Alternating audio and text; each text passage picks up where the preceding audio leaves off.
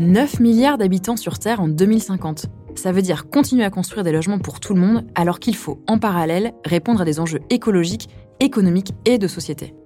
Parmi les solutions, les constructions légères. Le principe est simple, il s'agit d'une construction moins lourde, du moins beaucoup moins que les constructions traditionnelles, entièrement en béton. C'est donc surtout une alternative qui, au-delà d'utiliser des matériaux plus légers, est réfléchie dans toute sa structure pour obtenir une ossature légère, mais solide. Plus concrètement, qu'est-ce qui se cache derrière le terme de construction légère Et comment ce concept réinvente-t-il le secteur de la construction? Je suis Alice. Et moi David. Et ensemble, nous décryptons ces nouveaux termes qui renferment bien plus que leur sémantique. Constructing New Worlds par Saint-Gobain, derrière les mots, des solutions et innovations pour un futur plus durable.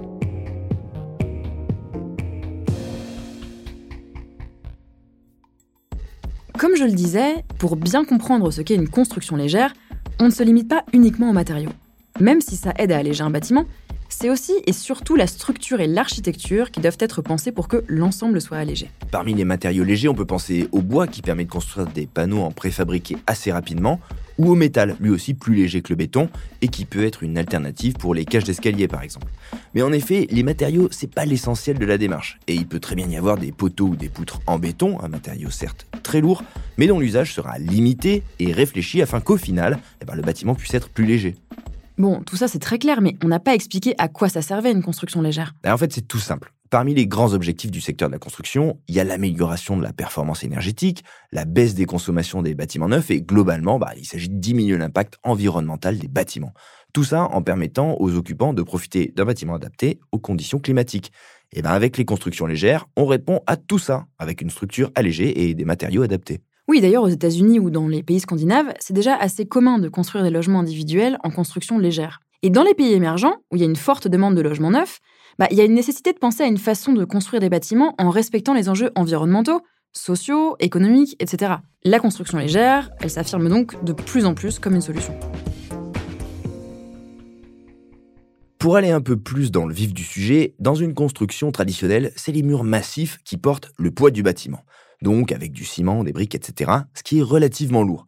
Dans le cas des constructions légères, un squelette, qu'il soit en bois, en métal ou en béton, porte le poids des façades légères et des cloisons intérieures non porteuses.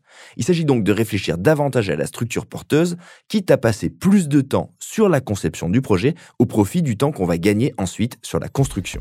Oui, tu soulèves un point intéressant parce que ce type de construction a en effet tendance à faciliter l'usage, par exemple, de la préfabrication qui consiste, elle, à fabriquer les différents éléments constitutifs d'un bâtiment en amont de la construction et à les assembler sur site. Ça limite la main-d'œuvre, ça fait gagner du temps et ça peut parfois permettre de répondre à des contraintes qui sont liées au terrain. Par exemple bah, T'as par exemple en Catalogne un hôpital de 108 lits qui a été conçu uniquement à base d'éléments modulaires et préassemblés en usine.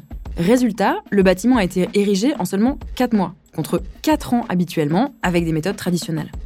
Ah, mais ça me fait penser à un centre d'accueil pour les enfants en Allemagne qui a été rénové en seulement 3 mois en 2021 grâce à des panneaux préfabriqués et prédécoupés sur mesure. Et je me souviens aussi qu'en Inde, il y avait un projet de construction légère qui a permis la construction en 45 jours du centre de recherche et de développement du ministère de la Défense indien à Bangalore.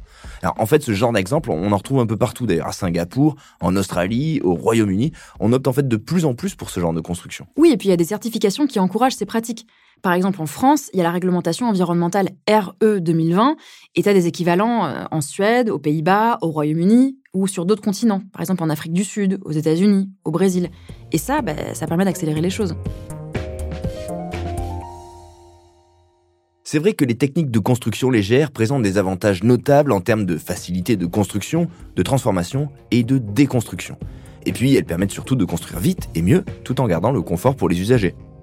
En gardant pour cap l'objectif d'apporter une réponse valable aux défis environnementaux, économiques et sociétaux, la construction légère commence à s'affirmer comme une bonne alternative à nos sociétés en mal de logement performants, sains, confortables et plus durables.